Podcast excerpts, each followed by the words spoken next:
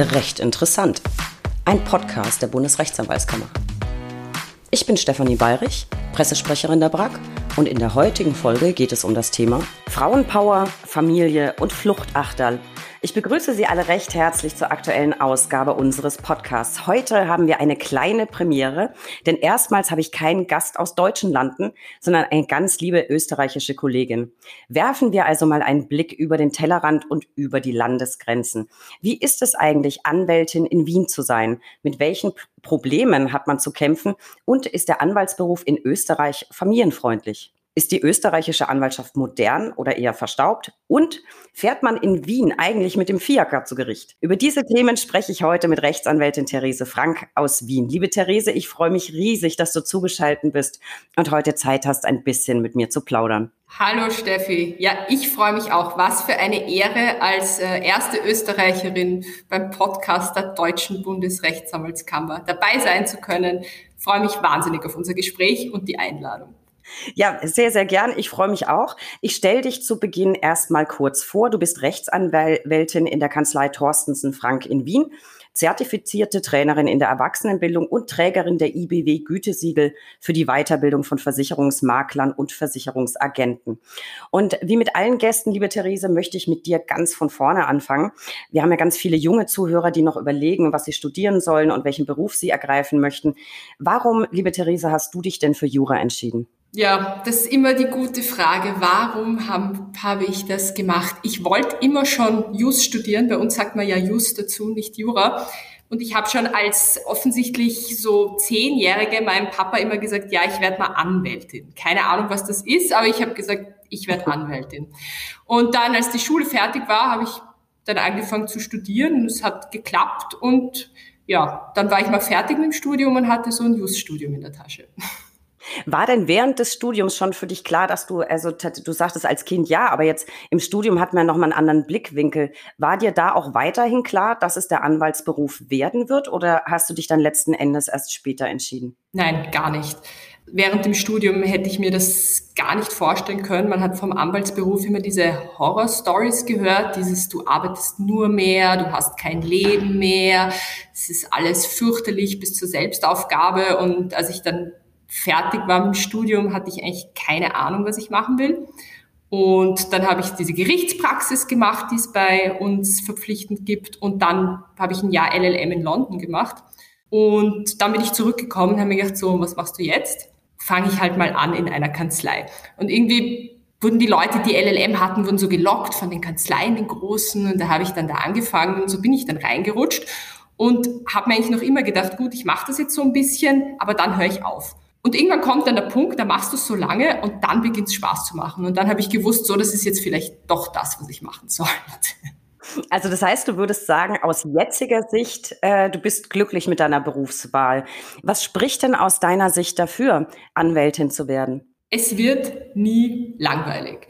Also es ist ein Job, wo du tagtäglich wieder vor einer neuen Herausforderung stehst und wo du eigentlich nie dir denkst, okay, ich kann alles, ich weiß genau, was zu tun ist, sondern du jedes Mal wieder reinbeißen musst. Also das, was ich von vielen Freundinnen und Freunden höre, die in-house sind, ist, dass es irgendwann mal langweilig wird. Und sie meinen, ach, es ist immer das Gleiche und ich habe jetzt nicht mehr so die Herausforderung. Und das ist mir in meinem Beruf, ich mache das jetzt seit 13 Jahren, nicht ein einziger Tag, wo ich mir gedacht habe, mir ist langweilig, weil ich unterfordert bin.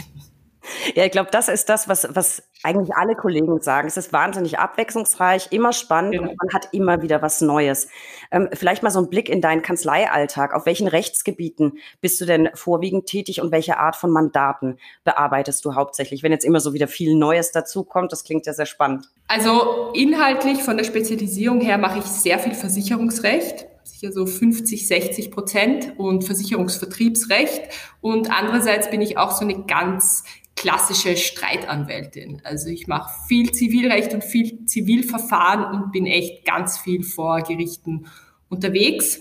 Von der Mandantenstruktur ist bei mir Unternehmen und Privatpersonen, würde sagen, fast 50-50. Also es ist so eine gute Mischung, so dass du auch immer wieder dich ein bisschen anpassen musst und es von der anderen Seite siehst. Also ich habe jetzt nie, wie es noch zu Großkanzlei Zeiten war immer nur meine Corporate-Brille auf oder immer nur die Brille der Privatperson, sondern du musst eigentlich bei jedem Fall wieder schauen, dass du dich reinlebst in das, was deine Mandantinnen und Mandanten da gerade brauchen. Klingt ja auf jeden Fall extrem abwechslungsreich. Und du bist ja nicht nur Anwältin, du bist in deiner Kanzlei ja auch Partnerin.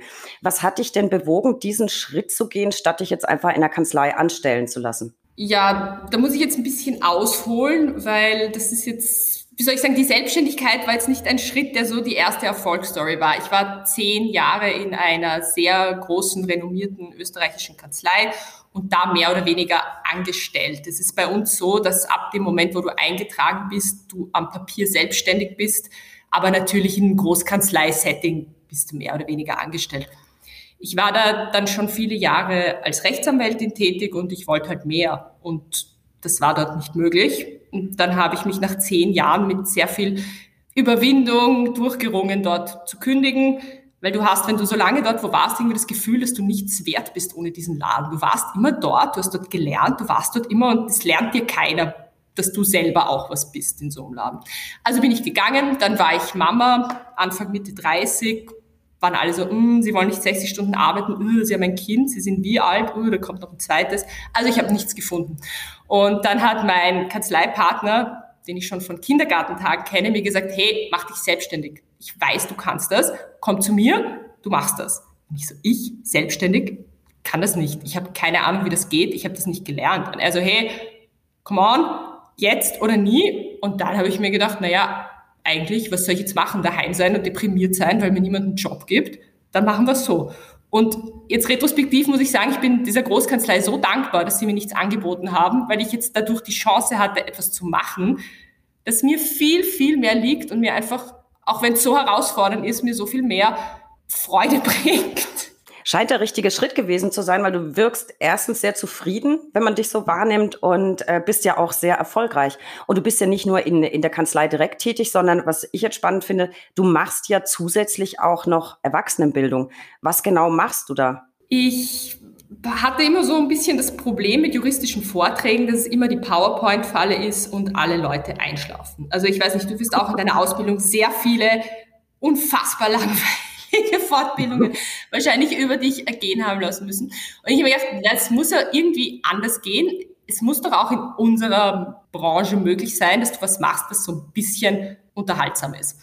Und wie es aber geht, habe ich auch nicht gewusst. Dann habe ich eine Ausbildung dazu gemacht, wo du echt so coole Sachen gelernt hast, wie du einfach Fortbildungen anders gestalten kannst, worauf es ankommt. Und habe mich da jetzt ganz draufgesetzt mit meiner Spezialisierung im Versicherungsrecht. Also ich habe auch eine Fortbildungsplattform für Agenten und Makler und die Versicherungsbranche gegründet und mache vor allem Fortbildungen im Bereich Versicherungsrecht und auch Social Media Recht und versuche hier so ein bisschen mit Videos, mit Umfragen, mit Einbeziehen der Zuhörerinnen den juristischen Vortrag so aus der äh, Einschlaffalle zu holen. Klingt auf jeden Fall super cool und super spannend.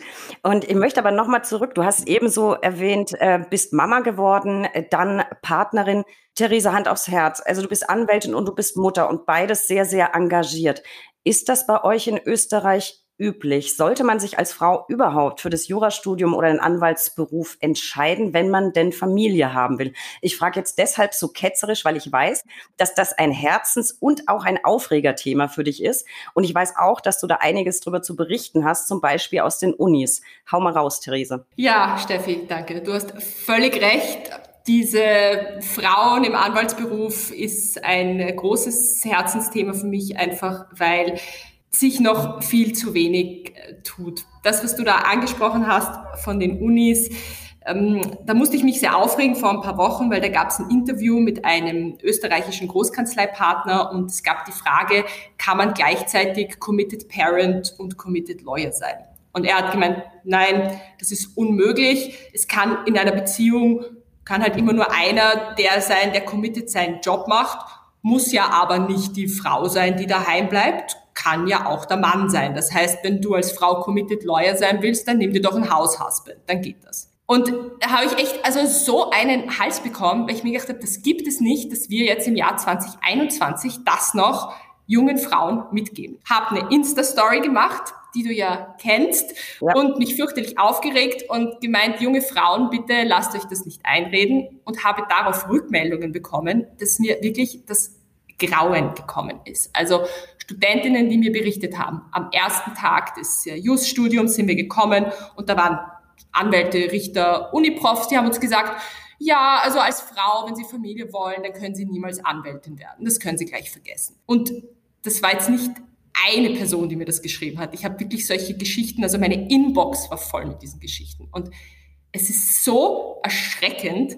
Ja, also ich möchte jetzt hier nicht ähm, Schimpfwörter verwenden in so einem illustren Podcast, aber es ist einfach ein Thema, äh, das mich aufregt und wo ich finde, es muss viel mehr gemacht werden, dass man diesen Beruf attraktiver gestaltet, weil es ja auch Diversität jeder Branche, jedem Unternehmen hilft und es nichts bringt, ausschließlich im eigenen Sud zu kochen, sondern hier auch zu fördern, mehr Frauen und auch ansonsten mehr Leute mit äh, Migrationshintergrund, was auch immer, also einfach Diversität mehr zu leben als so, wie es jetzt in unserem Beruf gemacht wird. Ja, und ich danke dir sehr. Also äh, mit meiner kleinen Provokation habe ich jetzt genau das erreicht, was ich erreichen wollte. Äh, ich hatte tatsächlich eben auch diese Story von dir ähm, im Kopf, die ich in diesem Podcast tatsächlich auch mehrmals zitiert habe, weil mich das auch so wahnsinnig aufgeregt hat. Und auch dieses Statement in der Uni fand ich wirklich erschreckend.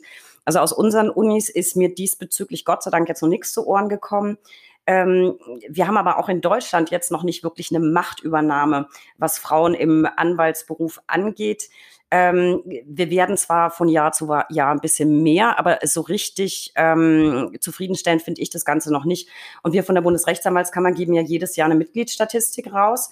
Äh, für alle, die sich interessiert, äh, ist bei uns auf der Seite veröffentlicht. Und wir hatten zum Stand Januar 2021 mh, mm, das erste Mal rückläufige Zahlen insgesamt. Frauenanteil ist aber weiter gestiegen. Also wir liegen so bei knapp 35,9 Prozent, wir Mädels. Richtig gut liegen wir bei den reinen äh, Syndikus-Anwältinnen. Da sind es tatsächlich 56,51 Prozent, äh, die Mädels sind. Heißt also im Bereich äh, Syndikus-Universum nächster Halt ist dann äh, Weltherrschaft oder so. Äh, äh, keine Ahnung. Aber ganz im Ernst, äh, wie sieht's bei euch in Österreich aus, Therese, mit dem Frauenanteil? Ja, sehr schlecht. Deswegen auch meine kontinuierliche Aufregung zu dem Thema. Wir sind jetzt in Österreich bei einer Quote von eingetragenen Anwältinnen, glaube ich, circa 22 Prozent. Ui. Und ja, was ich im Jahr 2021 echt arg finde, und wenn du suchst jetzt Equity-Partnerinnen in den großen Kanzleien, dann glaube ich, hast du einen einstelligen Prozentsatz. Also es ist quasi non-existent. Und ich frage mich halt, wie kann das sein, dass wir noch immer eine Situation haben, wo 80 Prozent ja, dieses Berufs bestehen aus Männern. Ich weiß es nicht.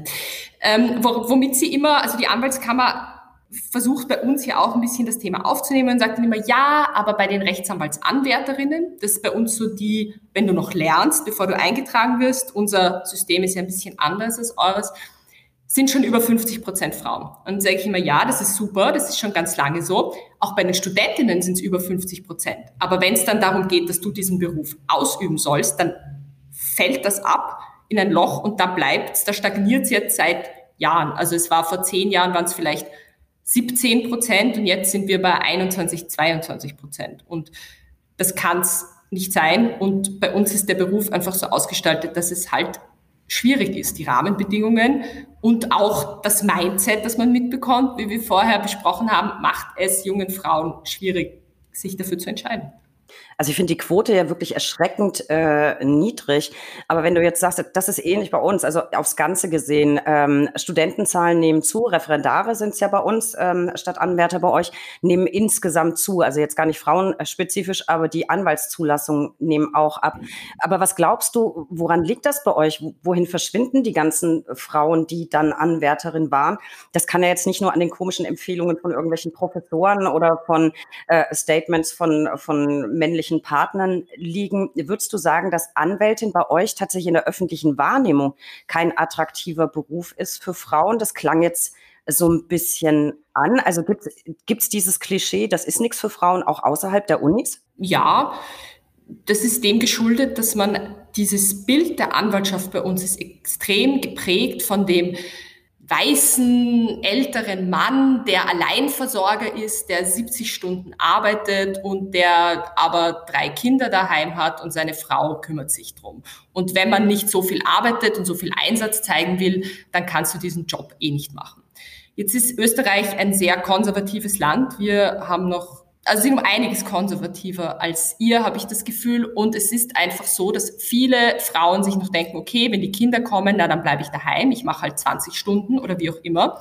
Nur die Anwaltskosten bei uns, die Kosten für die Umlage und für die Pension, das bemisst sich bei uns nicht an deinem Einkommen. Das heißt, du hast immer diese Hammerkosten und wenn du jetzt aber fast nichts verdienst, weil du weniger arbeitest, dann kannst du das nicht zahlen, dann ist das nicht wirtschaftlich, weil dann arbeitest du eigentlich nur dafür, dass du eingetragen sein kannst. Und das ist, glaube ich, auch ein sehr großes Problem bei uns in der Ausgestaltung, gepaart eben mit diesem Bild, wenn du nicht so und so viel arbeitest, dann kannst du sowieso keinen Mehrwert bringen, was auch etwas ist, was ich wirklich nicht verstehe, weil wie gesagt, ich mache diesen Job jetzt schon sehr lange und ich weiß, dass es möglich ist, auch in normalen Arbeitsstunden sehr viel zu leisten und dieses ewig lang Sitzen in 95 Prozent der Fälle einfach nicht notwendig ist. Sorry, aber das ist meine Überzeugung. Ja, ich glaube, dass ganz viel auch mit der Organisation zusammenhängt und mit der mhm. Art und Weise, wie du an, an Dinge herangehst. Das System finde ich aber jetzt ziemlich, habe ich das richtig, ich muss da jetzt nochmal nachhaken. Also mhm. es geht nicht nur um die Gebühren, die du dafür zahlst, Anwalt zu sein, also jetzt an deine Kammer, die sind bei uns ja auch für alle gleich. Bei uns sind aber gestaffelt abhängig vom Einkommen, äh, zum Beispiel Versorgungswerk, was ich so zahle oder was mhm. ich, ne? also wenn ich weniger verdiene, ist natürlich auch meine Ausgabe ans Versorgungswerk entsprechend niedriger. Das heißt, das ist bei euch nicht der Fall. Nein, das ist bei uns nicht der Fall. Bei uns zahlen, egal ob du jetzt super Großkanzlei-Partner mit über einer Million Umsatz bist oder Start-up-Rechtsanwältin mit null Mandanten, null Euro, zahlst du diese, ich glaube, es sind derzeit insgesamt 17.000 Euro im Jahr, alleine dafür, dass du eingetragen bist und dein Versorgungswerk. Dann hast du noch die Haftpflichtversicherung, dann hast du noch die Krankenversicherung, die du bei uns separat zahlst. Also es sind einfach so, so viele Kosten, dass wenn du nicht entsprechendes Einkommen daneben hast, es sich schon einmal von vornherein für dich überhaupt nicht auszahlt, das zu machen, weil es einfach so viel Geld ist. Das finde ich, das finde ich unfassbar. Also bei uns mhm. ist es tatsächlich so, bei uns musst du beim Versorgungswerk auch immer deinen äh, Steuerbescheid einreichen.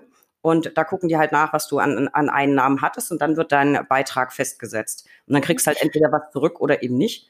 Ähm, das finde ich, das ist ja ein schwerer Brocken. Das macht es ja wirklich äh, relativ schwierig, was die äußeren Voraussetzungen angeht. Bis vor ein paar Jahren gab es gar nichts, also für auch Geburt des Kindes nichts in der Form, du kannst es äh, runtersetzen, die Beiträge oder so. Jetzt, glaube ich, ist es mittlerweile so, dass du für ein paar Monate einen Teil herabsetzen kannst, aber es bleibt halt noch immer so viel Geld und du kannst bei uns zum Beispiel auch deine Mitgliedschaft nicht ruhend legen. Du kannst entweder Anwältin sein, es gibt ja bei uns auch keine Syndikusanwälte. Wenn du Anwältin bist, dann musst du in dem Beruf arbeiten, dann kannst du nicht in der Rechtsabteilung in dem Unternehmen sein. Und du kannst es nicht ruhig stellen. Also was ich zum Beispiel gemacht habe, als meine Tochter geboren wurde, dann habe ich sechs Monate aufgehört zu arbeiten und habe mich austragen müssen.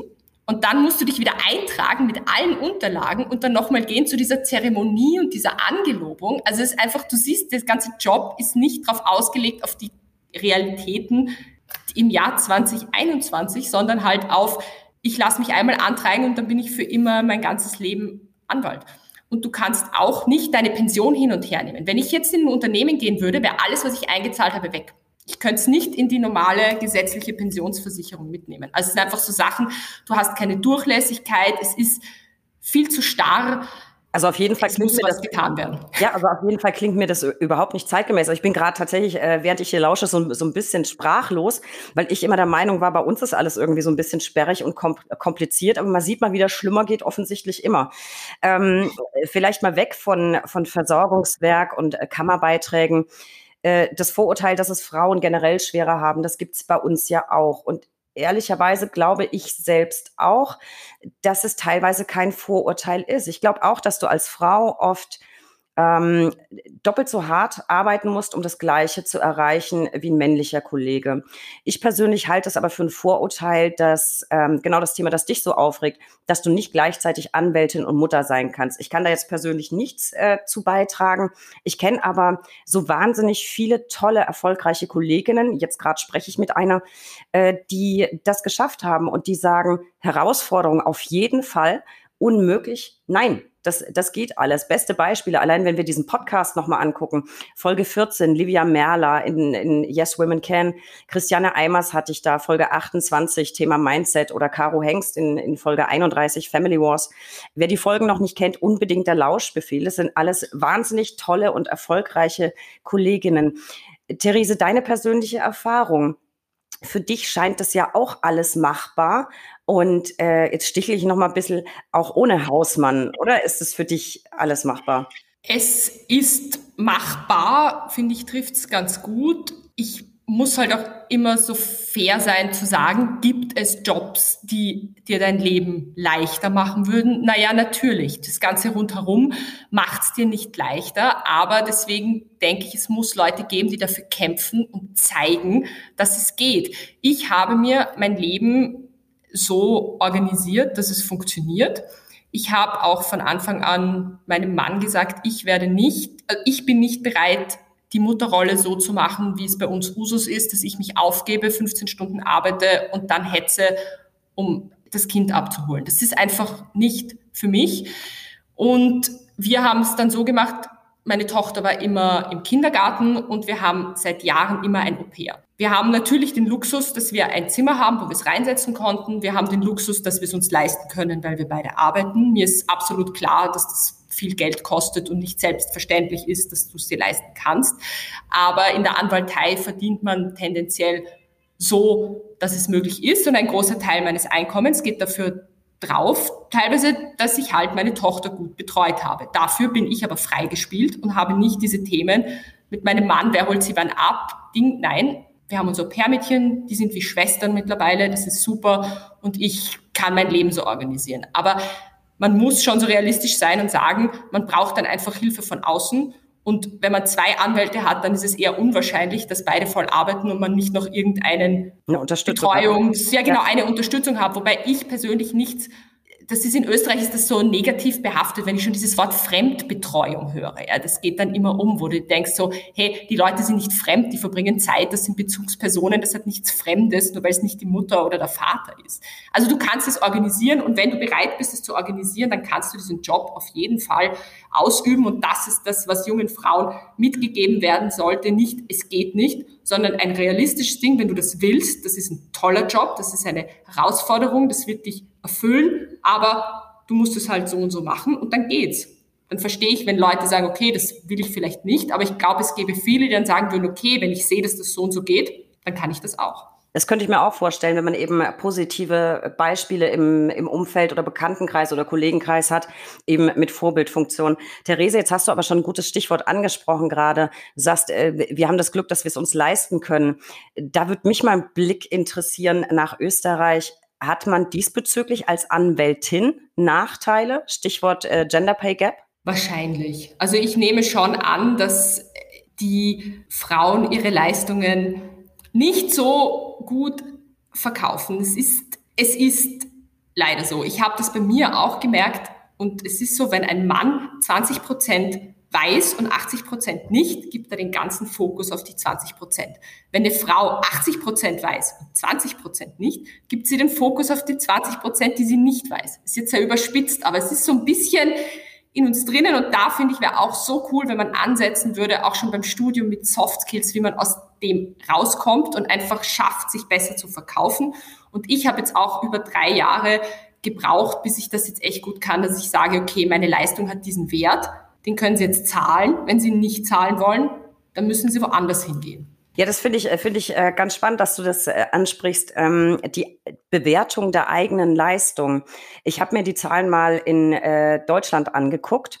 Die ähm, BRAC führt regelmäßig ähm, den Star-Bericht durch. Das ist so ein äh, statistisches Berichtssystem für Rechtsanwälte. Da machen wir alle zwei Jahre Umfragen. Berichte sind auch veröffentlicht für alle, die es interessiert im äh, Bereich Journalisten unter www.brack.de.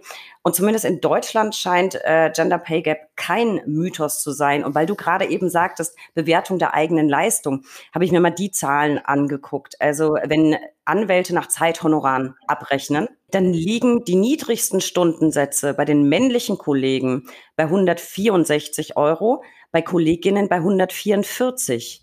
Regelstundensatz bei Männern 205, bei Frauen 163. Und selbst wenn wir uns die ganz hohen Stundensätze angucken, Rechtsanwälte 252 Euro, Kolleginnen 225 Euro. Also die Mädels liegen immer drunter, wenn es um das Ansetzen der eigenen Gebühren, die ich ja relativ frei, also wenn es Honorarvereinbarung ist, frei bestimmen kann.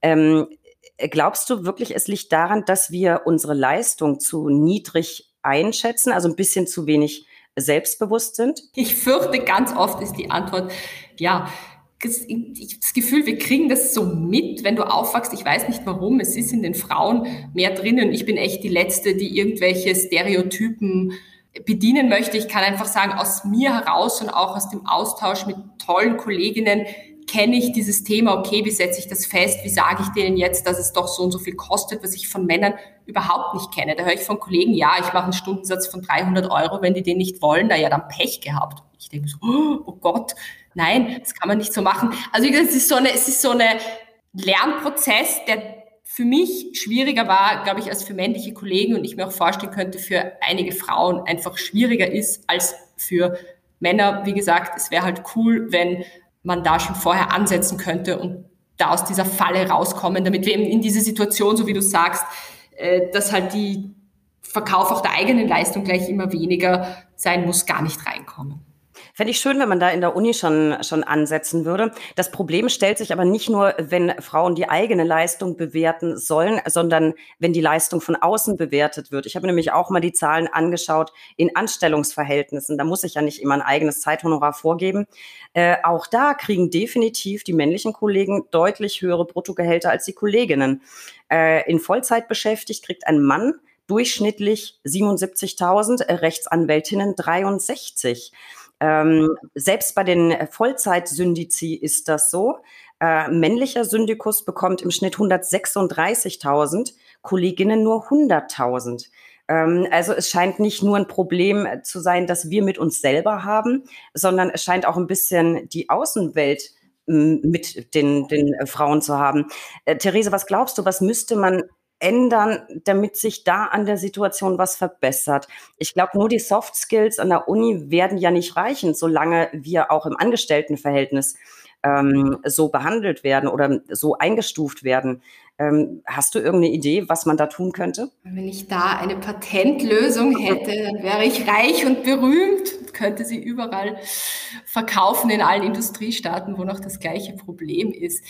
Ich denke, es sind sehr viele Hebel, an denen man drehen muss, um klarzumachen, dass Frauen das genauso gut können und genauso gut machen und das auch in den Köpfen von den Entscheidungsträgern ankommt. Da gibt es eben auch, für, also zum Beispiel, ich bin ein großer Verfechter der Quote. Ich finde das super. Bei euch geht da viel mehr weiter als bei uns. Ähm, die, ich denke, wenn einmal die Situation ist, weil es geht offensichtlich nicht ohne. Die Frauen kommen nicht rein in diese hohen Sphären, weil irgendwo diese gläserne Decke ist. Wenn du in eine Situation kommst, wo einfach schon die Frauen drinnen sind, dann bin ich davon überzeugt, dass das ganze System sich dann ändert, einfach weil du die Leute dann drinnen hast, es wird normal und dann gehst du von einer anderen Situation aus.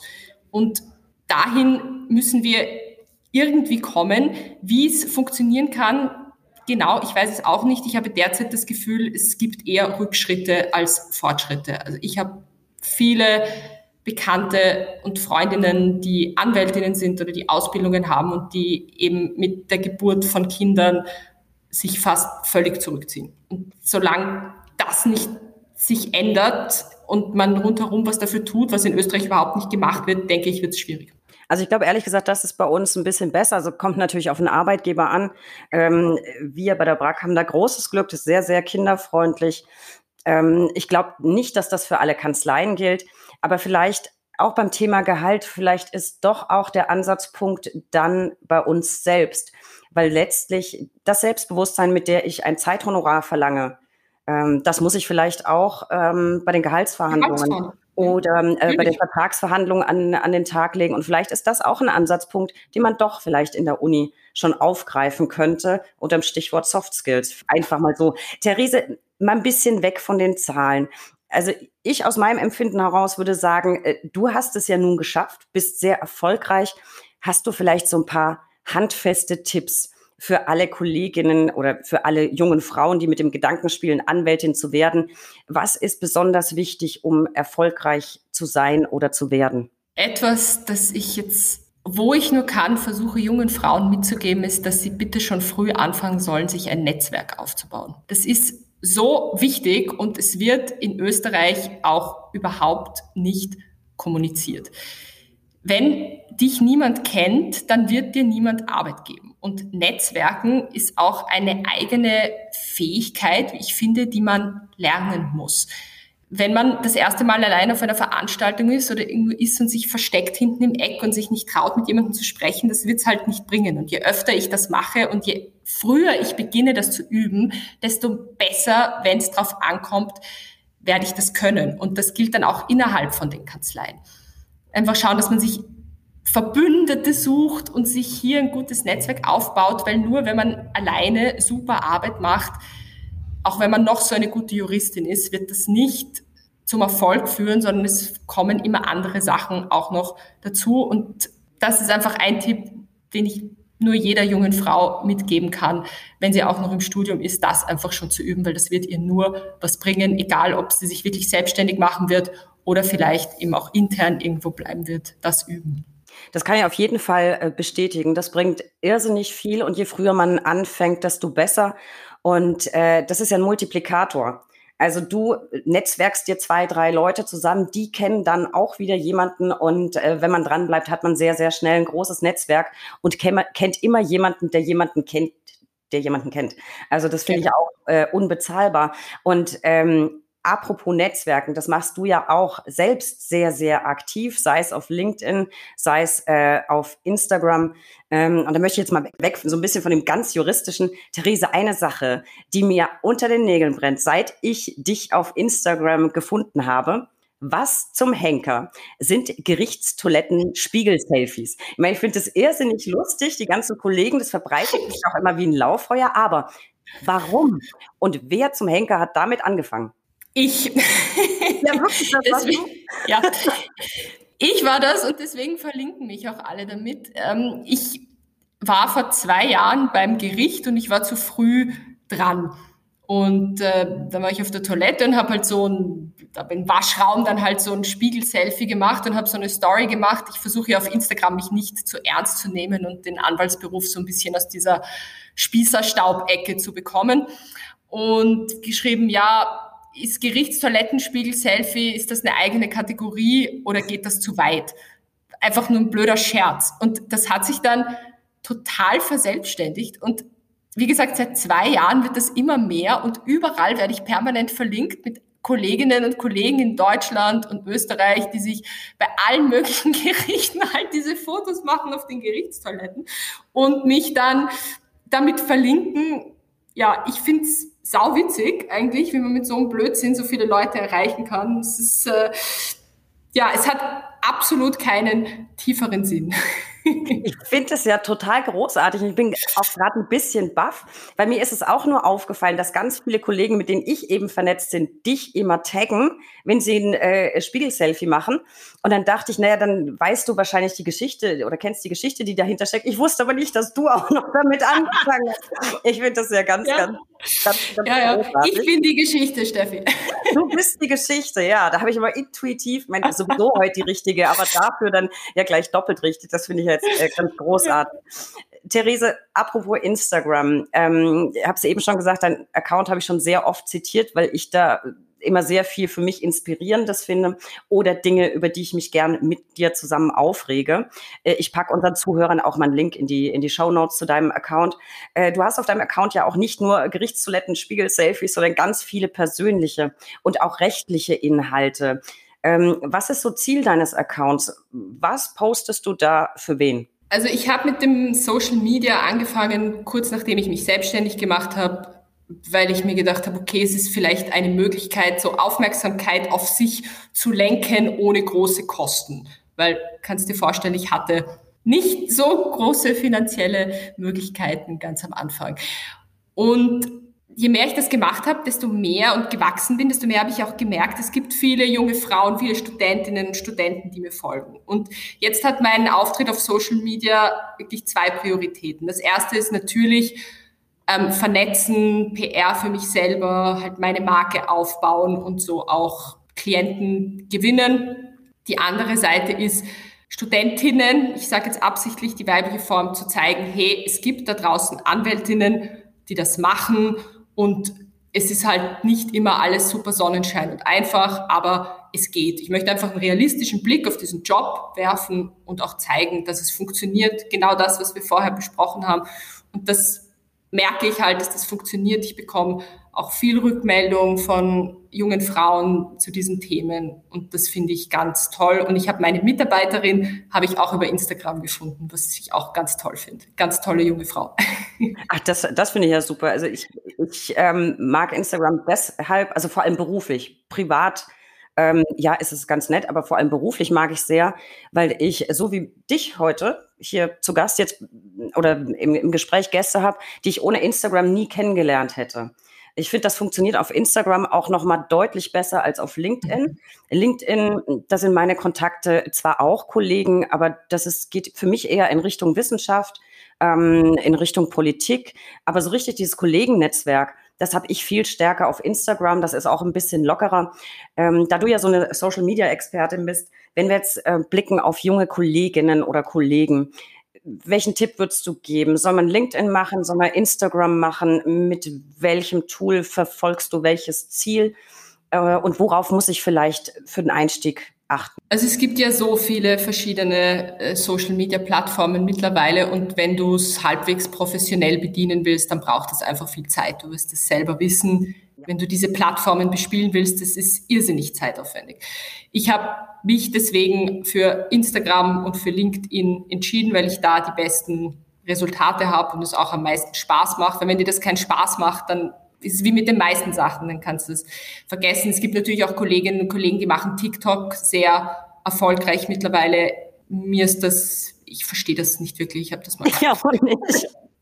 Ich weiß auch nicht. Ich glaube, es ist super. Du kannst so viel ähm, damit machen, aber es ist halt, es ist halt nicht für mich. Meine Entscheidung ist derzeit das. Facebook ist mir ein bisschen zu aggressiv. Das mag ich jetzt für mich auch nicht so gern. Wie gesagt, ich habe Instagram und LinkedIn. LinkedIn ist, wie du gesagt hast, ist ein bisschen mehr Business. Ich versuche auf LinkedIn auch anderen Content zu liefern als der, der klassischerweise ist sowas wie ich wurde nominiert für diesen Award oder ich habe publiziert diesen Artikel, weil das interessiert eigentlich die wenigsten. So, ich versuche auch ein bisschen so Themen, die zwar businessorientiert sind, aber so ein bisschen mit dem Augenzwinkern aus einer anderen Perspektive zu sehen. Das funktioniert sehr gut. Das kann ich für LinkedIn nur empfehlen, so Sachen zu zeigen, die ein bisschen abweichen von der Plattform, aber halt trotzdem irgendwie natürlich in das Business-Setting reinpassen. Und für Instagram kann ich nur sagen, nicht zu ernst nehmen, aber seriös bleiben. Also bei dem Ganzen muss man schon, finde ich, noch im Hintergrund haben, welchen Job man macht und was man da repräsentiert. Und deswegen, ich finde, es kann, es kann lustig sein und es kann locker sein. Das bin ich auch, das repräsentiert mich, aber du musst natürlich, wenn du es beruflich nutzt, irgendwie schon schauen, dass du halt in einem gewissen ja, Kasten ist, der passt. Obwohl, was das bei uns ist, ist ja nicht äh, so klar. Also Social Media und Anwälte, da gibt's ja bei uns jetzt keine Richtlinien oder sonst was. Nee, gibt's nicht. Und ich finde, ehrlich gesagt, die, die Meinungen gehen ja sehr stark auseinander zum Thema Anwälte auf Instagram. Ich persönlich finde es ganz toll, weil ich auch denke, dass das durchaus geeignet ist, unser Image ein bisschen aufzupolieren. das ja Absolut. klassischerweise wird bei euch auch nicht anders sein, eher ein bisschen verstaubt ist und ähm, na, seriös natürlich auch, das sind wir aber auch auf Instagram weiterhin, aber so ein bisschen einfach, ja, knöchern und trocken. Und mhm. da hat Instagram auch mein persönliches Bild von der Anwaltschaft, das vor zehn Jahren vielleicht auch noch nicht so gut war, doch ein bisschen zurechtgeruckelt, muss ich sagen.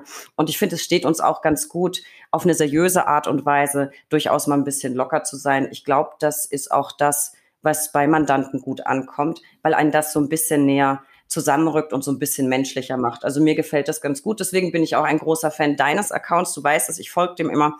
Ähm, apropos, apropos, ich liebe bei dir ja auch sehr, äh, jetzt gehen wir mal weg vom Juristischen, die Kategorie, die Kategorie Wienerisch. Denn ich liebe wirklich den Wiener Schmäh sehr. Und ihr habt so wundervolle Begriffe. Wahrscheinlich spreche ich es jetzt nicht ganz korrekt aus, aber ich finde ja ein Seuch-Carré ist schöner als ein Kassler. Und Schlagobers finde ich auch so viel schöner als Schlagsahne. Und abgesehen davon, liebe Therese, sind wir uns ja in ganz vielen Dingen einig. Österreicher und Franken sind im Herzen vereint und letztlich auch in der Sprache. Denn auch bei uns ist ein Krapfen ein Krapfen und kein Berliner. Und Fesch äh, finde ich ein wunder, wundervoll zauberhaftes Wort, das völlig in Vergessenheit gerät, sagt man bei uns daheim aber auch. Und äh, Leberkäse heißt bei uns genauso Leberkäse wie bei euch und nicht Fleischkäse. Und ich liebe, apropos der Firma, ich liebe Leberkäse weg oder Leberkäse Semmel, heißt bei uns in Franken LKW. Da holt man tatsächlich. Wir haben es gelernt heute. Ja, ein LKW. Und äh, da wir ja sehr serviceorientiert sind, liebe Therese, würde ich sagen, äh, du gibst uns jetzt noch ein bisschen Nachhilfe in Sachen Wienerisch also mir und den Zuhörern. Und ich habe ja nämlich zwei Begriffe notiert, da würde ich gern wissen, was das bei euch bedeutet. Und zwar einmal Fladern und einmal fetzen. Ja, gerne, gerne. Fladern bedeutet stehlen. Das ist wirklich ein lustiges Wort und es wird aber sehr viel benutzt. Also man fladert etwas, man äh, stiehlt etwas. Das ist die einzige Bedeutung. Und das klingt so Was war das zweite? Ja, ist, ist nett, oder? Ich finde auch, ich finde fladern, aber das ist ein Wort, das, ich benutze das auch selber. benutzt, benutzt, benutzt man das auch vor Gericht? Nein, nein. Also es ist natürlich, es ist umgangssprachlich vor Gericht, würde man das nicht benutzen. Genauso wie man halt weiß, mit wem man wie reden kann. Aber wenn ich jetzt ja. so in einem informellen Setting ist, würde ich sagen, so war, der hat das gefladert. Das ist, ja, es wird, es wird schon benutzt. Was war das zweite Wort? Fetzen. Uh, Fetzen. Ja, Fetzen ist ein tolles Wort, weil das hat ganz viele verschiedene Bedeutungen. Also erstens ist ein Fetzen so Geschirrtuch, mit dem du irgendwas aufwischen kannst. Dann sind Fetzen Kleidungsstücke im Allgemeinen. Wenn du sagst, du gehst Fetzen kaufen, gehst du dir schöne Kleidung kaufen. Dann ist Fetzen auch, wenn du negativ benotet wirst. Also wenn du einen Fetzen hast, dann bist du durchgefallen auf der Uni oder in der Schule. Ah, okay. Dann hast du auch ein Fetzen, wenn du sturzbesoffen bist. Kannst du auch sagen, ah, ich hatte gestern so einen Fetzen. Und ähm, dann gibt's noch eine Bedeutung, die sehr frauenfeindlich ist, die ich jetzt nicht. Nee, aber es kann, es ist, genau, die lassen wir, aber das wäre auch noch im Wiener, also es gibt äh, sehr viele, das ist einfach ein tolles Wort, weil je nachdem, wofür du es gerade benutzt, hat es eine völlig andere Bedeutung. Ja, und da hätte ich noch, nennt man dann Fetzen eher den Trinkvorgang währenddessen oder den Rauschzustand danach? Den Rauschzustand. Also einen Fetzen haben. Ah, und dann ist man wieder gar nicht so weit weg von Franken. Wir benutzen nämlich das Wort Fetzen, um äh, also so als Multiplikator oder um es größer darzustellen. Man sagt bei uns zum Beispiel, hab, Mann, habe ich eine Fetzenerkältung oder okay. in die Richtung. Also um das Lustig. ja, also gibt's gibt's bei uns auch. Und Therese, jetzt muss ich natürlich noch mal zurück zum Titel, weil das ist ein Begriff, den ich wirklich liebe, den finde ich wunderbar. Bitte erklär doch unseren Zuhörerinnen und Zuhörern, was ein Fluchtachterl ist. ja, Fluchtachterl, das ist auch eines meiner, meiner Favoritenwörter. Fluchtachterl ist, wenn du jetzt, sagen wir, schon zusammen sitzt, sehr lange und alle haben viel getrunken und eigentlich sollst du schon gehen und meistens hast du auch schon bezahlt und alle sind schon so und sagen, na, jetzt trinken wir noch ein Fluchtachterl. Das ist eigentlich so ein, so ein Achtel Liter Wein, den du noch trinkst, obwohl du eigentlich schon längst weg sein solltest und auch eigentlich gar nichts mehr trinken solltest. Ja, und meistens sind das aber am Ende des Abends dann noch die besonders schönen Minuten, die man doch noch äh, dem Abend abgerungen hat. Ich genau. finde find den Begriff so zauberhaft. Und Therese, da sind wir eigentlich schon mittendrin in meiner persönlichen Lieblingskategorie, die drei Ls. Der Buchstabe L kann für so vieles stehen. Lieblingsurteile, Lieblingsgerichte, Lieblingsbücher. Und für dich, liebe Therese, habe ich die folgenden drei Ls. Deine Lieblingspanne vor Gericht. Uh. Ja, das war jetzt in der Corona-Zeit, ist mir etwas sehr Unangenehmes passiert, was ich aber dann Gott sei Dank äh, doch überspielen konnte. Ich hatte eine Zoom-Verhandlung mit äh, einem Mandanten und der ist ein Autohändler. Und du warst das aber nicht, du warst das aber nicht mit dem Katzen, du warst das nicht mit dem Katzenfilter. Ich war nicht mit dem Katzenfilter. Nein, nein, das war nicht ich, das war nicht ich. Und bei der Verhandlung also der hat, einen, der hat äh, einen, einen türkischen Namen und ich war immer überzeugt, dass der Name von dem Unternehmen, das ist ein Einzelunternehmer, dass das sein Namen ist, einfach weil ich den Namen nicht gekannt habe. Und dann in der Verhandlung sagt halt die Richterin, okay, ihr Name ist da.